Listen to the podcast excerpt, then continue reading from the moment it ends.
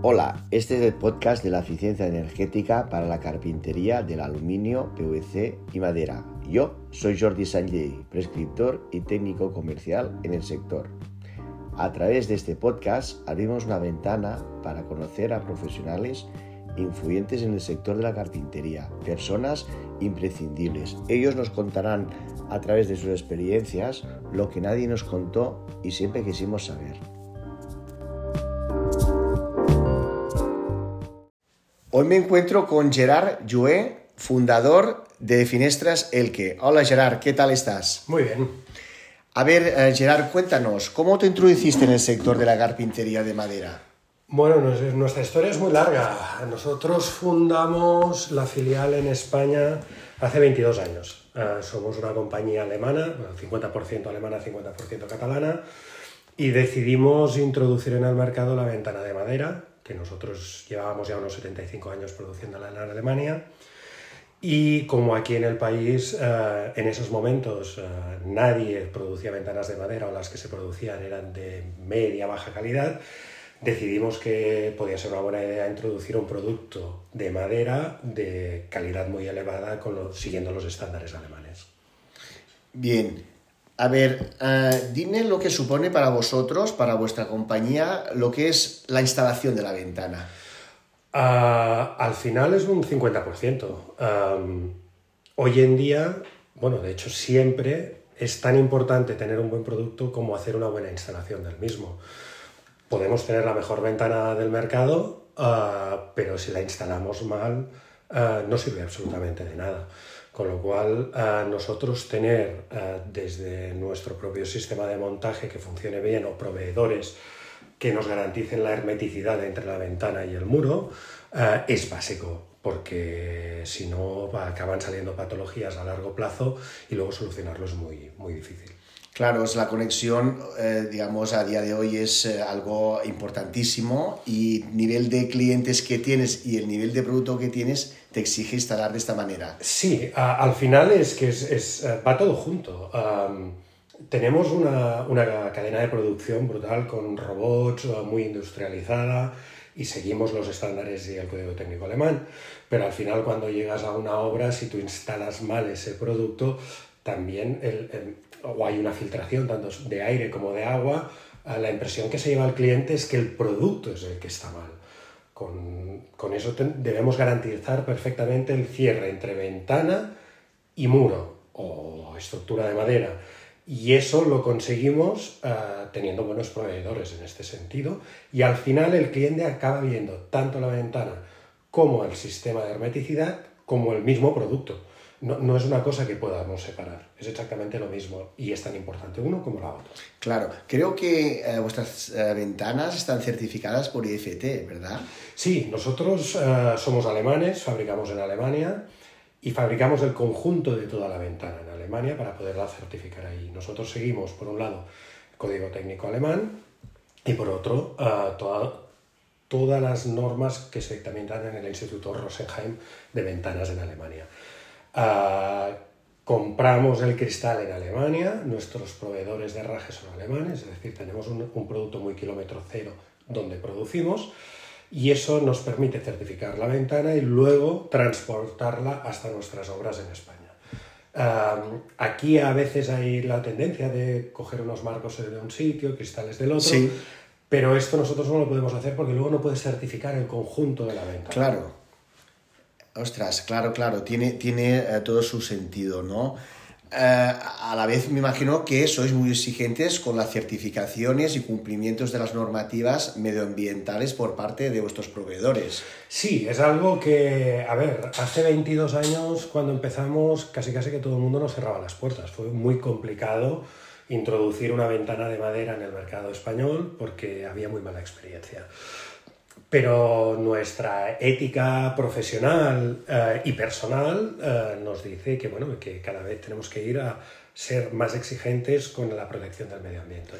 Nosotros lo hacemos con nuestro producto eh, y también lo exigimos a nuestros proveedores. No sería lógico que nosotros estuviéramos apretando para hacer cada vez productos más ecológicos, más sostenibles y que en cambio usáramos materiales como puedan ser espumas que no lo fueran. Eh, iría contra la norma de la empresa. Claro. Eh, ¿Por qué apostaste por la madera cuando era más fácil apostar por el PVC o por una buena carpintería de aluminio? Ah, pues básicamente porque, y, y no me gustaría que sonara pretencioso, pero es que la mejor ventana de madera que existe en el mercado es la ventana, ah, perdón, la mejor ventana que existe en el mercado es la ventana de madera. Si miramos la calidad, el aislamiento y la durabilidad del producto, no tiene rival. Ah, y eso no lo digo yo, esto es simple física. Ah, de hecho, es curioso que estamos volviendo a nuestros orígenes y antiguamente el material que se usaba para hacer ventanas era la madera. Sí pero no era trivial, era porque la madera es un material renovable, es un material económico y que se encuentra cerca de todos sitios donde quieras hacer una casa, ah, y es un material aislante de por sí. Muy buen aislante. Y también, si lo mantienes bien, es un material casi eh, infinito. Ah, si tú coges una madera y la vas manteniendo cuando le toca, pues bueno, hay maderas en catedrales que tienen 500 años y siguen allí. Ah, en cambio, con productos como aluminio y el PVC tienen su vida útil y una vez han acabado su vida útil, no hay más remedio que tirarlos y poner unos de nuevos. Con la ventana de madera no. Por tanto, estamos garantizando una máxima eficiencia energética, una máxima durabilidad y un máximo respeto con el medio ambiente, porque si usamos madera, necesitamos madera, cortamos madera, creamos nuevos bosques, se gestionan nuevos bosques y al final es un bien común para todos, tanto para el cliente como para el productor como para el planeta. ¿no? Por eso apostamos básicamente por la madera y también porque llevamos pues esto ya nuestra fábrica hace casi 100 años que, que estamos produciendo ventanas de madera.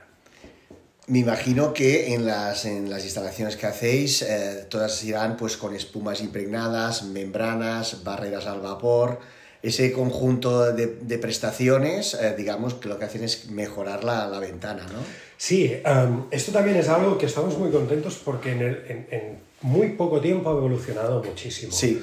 Uh, a nosotros, hace 22 años, tanto nos costó introducir el producto como tal, como el sistema de montaje. En Alemania se va bastante más avanzado en este sentido y más, ya te digo, hace 20, 15 años. Ah, nos costó mucho porque el sistema constructivo español funciona muy distinto al alemán. Y la exigencia en hermeticidad también. Antiguamente, cuando queríamos vender nuestras ventanas y hablábamos de bueno, que era muy importante tener un buen aislamiento, la gente te decía que, bueno, que aquí en España no hace frío, que no hace falta a poner una buena ventana, porque oye, el clima está muy bien. Y en cambio, yo nunca he pasado tanto frío en las casas como en España. Vas a Alemania y sí. el confort es brutal, ¿no?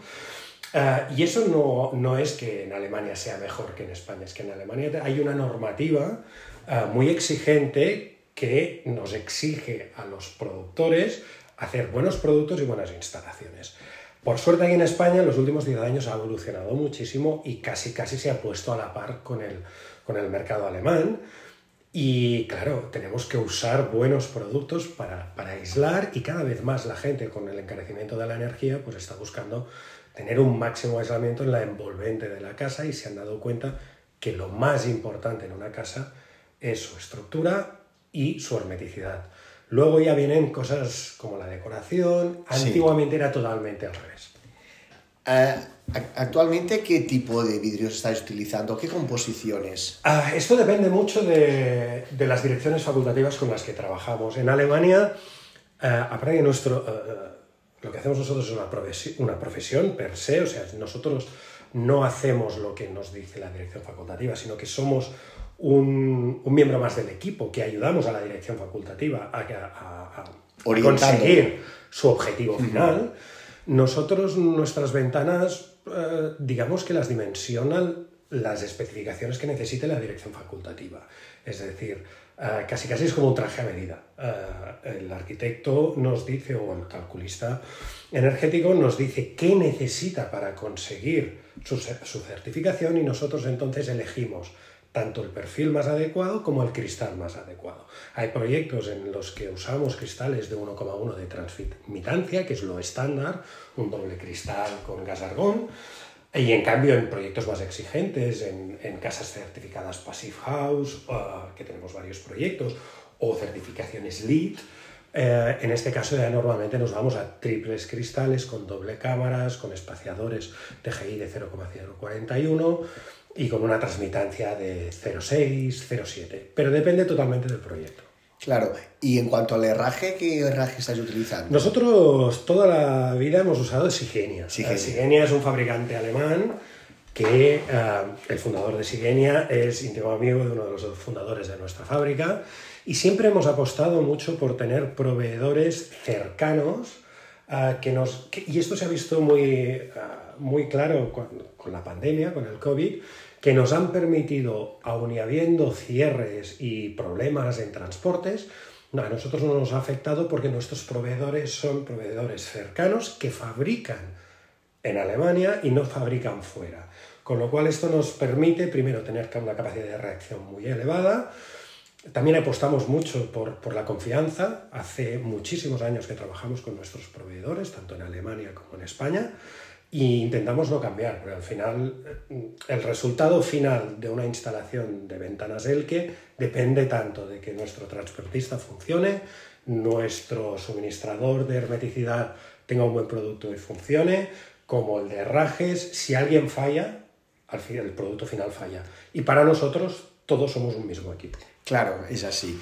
Eh, antes comentabas lo del mantenimiento de una carpintería de madera, pero exactamente el mantenimiento de lo que es una carpintería de madera, ¿de qué estaríamos hablando? ¿De, un tipo de barniz, barnizar? ¿Cómo funciona? Sí, nosotros desde hace muchos años, esto también se ha introducido ya por suerte en el mercado español, eh, trabajamos con lo que llamamos las URS a poro abierto, que son hacemos la última capa de protección de la ventana, es la que lleva por un lado el color, la estética, pero por otro lo que hace es proteger la superficie de la ventana y es una imprimación al agua de solo 8 micras de densidad, totalmente permeable. Esto permite que la ventana coja o saque humedad dependiendo de lo que necesite según el clima exterior. Y esta es el gran, la gran diferencia. En España había muy mala uh, fama de, de, la ventana de madera y decían que, ostras, la madera es mala. No, no, lo malo es que se trataban mal las maderas. Se, se barnizaban, uh -huh. se les tapaba el poro y al taparle el poro la ventana, pues bueno, se hincha, se empieza a torcer y ya no vuelve a cerrar. Bien. No respira de alguna manera. Claro, entonces con estos lasurs lo que conseguimos es, primero, una gran durabilidad y un mínimo mantenimiento. El mantenimiento es algo muy curioso porque aquí en España nadie quiere mantenimiento. Claro, les, pero, da, les da, miedo el tema este. Sí, ¿no? pero eh, es que todo tiene mantenimiento. Nosotros tener, compramos un coche y lo llevamos al taller una vez al año a hacerle un mantenimiento. Tenemos una casa y cada día fregamos el suelo. Es un mantenimiento. Pintamos una casa y cada 5 años, 10 años hay que pintarla. Es un mantenimiento. No sé por qué la gente está obsesionada en el mantenimiento en las oberturas, en las carpinterías. Uh, hay algo que la gente debe entender, que es que una cosa que no tiene mantenimiento es una cosa que no se puede reparar. Con lo cual, cuando se estropea, se tiene que tirar. Y esto es lo peor que podemos hacer, porque al final lo que estamos generando son productos con una vida corta que tiramos, volvemos a comprar, y esto para el medio ambiente es, es en contra de la lógica actual. Claro. En cambio, con la ventana, ahora nosotros tenemos clientes que según el tipo de acabado que uno escoja, hace 15, 20 años que tienen las ventanas y no le han hecho nunca ningún mantenimiento. Pero el día que decidan hacerlo, porque quieren volver a tener la ventana como el primer día, uh -huh. pues las pintarán, uh, volverán a tenerlas como nuevas y esa ventana volverá a tener una vida útil de otros 20 años. Por tanto, primero, es algo que siempre les digo a mis clientes, el mantenimiento no es algo negativo, porque quiere decir que podemos reparar y podemos alargar la longevidad del producto.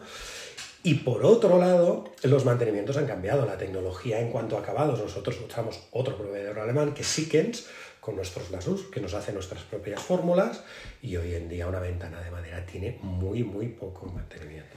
Pero ese mantenimiento lo tiene que hacer algún tipo de, de, gente especializada. No, hoy en día, antiguamente, hace 15 años, sí lo debíamos hacer nosotros porque en España no existía este tipo de lasur o no se conocía. Actualmente ya es algo muy popular. Nosotros tenemos clientes que una de dos o nos piden a nosotros el material, la pintura, se las suministramos y el cliente se lo puede hacer él o su pintor, o les damos el servicio para que puedan repintar las ventanas. Pero ya te digo, en 22 años lo hemos hecho muy poco. Eh, eso va en contra de nuestra facturación, porque quiere decir que no, no trabajamos mucho, nos duran no no repetís con el cliente, o pocas veces repetís. Pocas veces en, la misma casa ya no repetimos nunca, pero la satisfacción del cliente es muy elevada y hace que, por suerte, normalmente nos recomiende a otros clientes. Claro, claro, tiene, tiene mucha lógica y además, por lo que tú explicas, veo que te lo puedes hacer tú mismo, que no es nada complicado. No, nada complicado. Ni, ni, ni nada de este tipo. Muy bien, Gerard. Pues, pues nada, eh, no sé si quieres dar algún consejo en el mundo de la carpintería. Uh, sí, uh, siempre digo una cosa a mis clientes, uh, da igual qué ventana compren, pero es muy importante que la gente compre buenas ventanas, sea cual sea su material. Evidentemente que yo como como CEO de, de, él que siempre voy a recomendar una ventana de madera por encima de cualquier otra, por lo que decía, porque yo creo que estás convencido. Sí. No sé, la energía que usamos en una ventana de madera uh, es muy baja y hoy en día tenemos que mirar por, el, por la energía. Hacer una ventana de aluminio cuesta 72 veces más la energía, una de PVC 12 veces más. Sí, bueno, cada material mm. tiene sus cosas, pero mm. También la ventana de madera tiene sus pros y sus contras. Por lo tanto, al final yo siempre recomiendo, hay que hacer buenas casas. Y eso quiere decir usar buenos materiales de empresas buenas que den un buen producto, una buena garantía y un buen servicio. Porque al final lo importante es que no gastemos energía. Si eso lo conseguimos con una buena ventana de PVC o con una buena ventana de madera o con una buena ventana de aluminio, yo con esto ya me daría por satisfecho. A mí lo que me da rabia es ver casas actuales donde ya tenemos el conocimiento y la tecnología para hacer buenos cerramientos y que aún se siguen usando malos cerramientos, porque al final la diferencia de precio no es tal, pero eh, es que el coste para el planeta es muy elevado. Y, ostras, eh, hagamos bien las cosas, simplemente. Claro. Si luego nos escogen a nosotros, encantados, pero es que no somos los únicos que tenemos buenas soluciones. Hay otras fábricas de ventanas de maderas que están haciendo muy bien las cosas. Y nosotros lo que intentamos es potenciar el que la gente compre buenas ventanas. Si puede ser de madera, mejor. Y si ya nos compran la nuestra, fantástico. Pero oye, hay gente que trabaja muy bien y, y, hay trabajo para todo el mundo. Y lo que tenemos que hacer es, entre todos, intentar hacer entender tanto a las direcciones facultativas como a los clientes finales que si se hace en una casa bien hecha y bien aislada, es un beneficio para todo el mundo.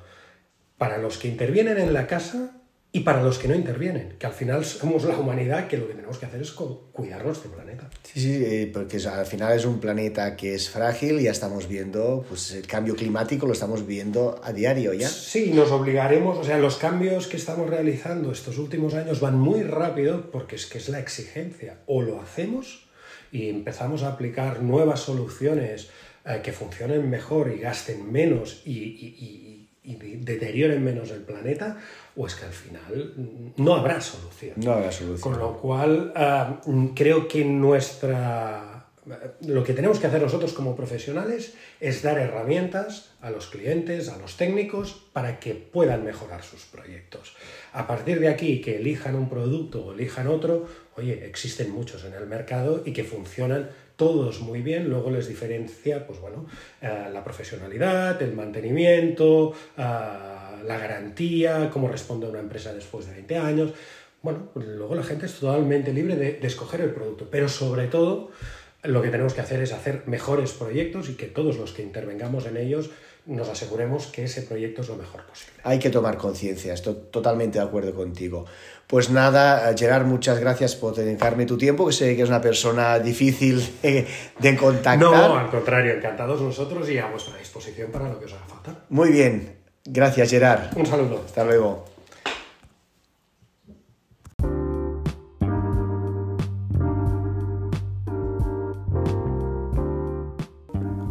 Espero que este podcast os haya gustado y divertido, así como aprender cosas nuevas. Yo me despido, hasta pronto.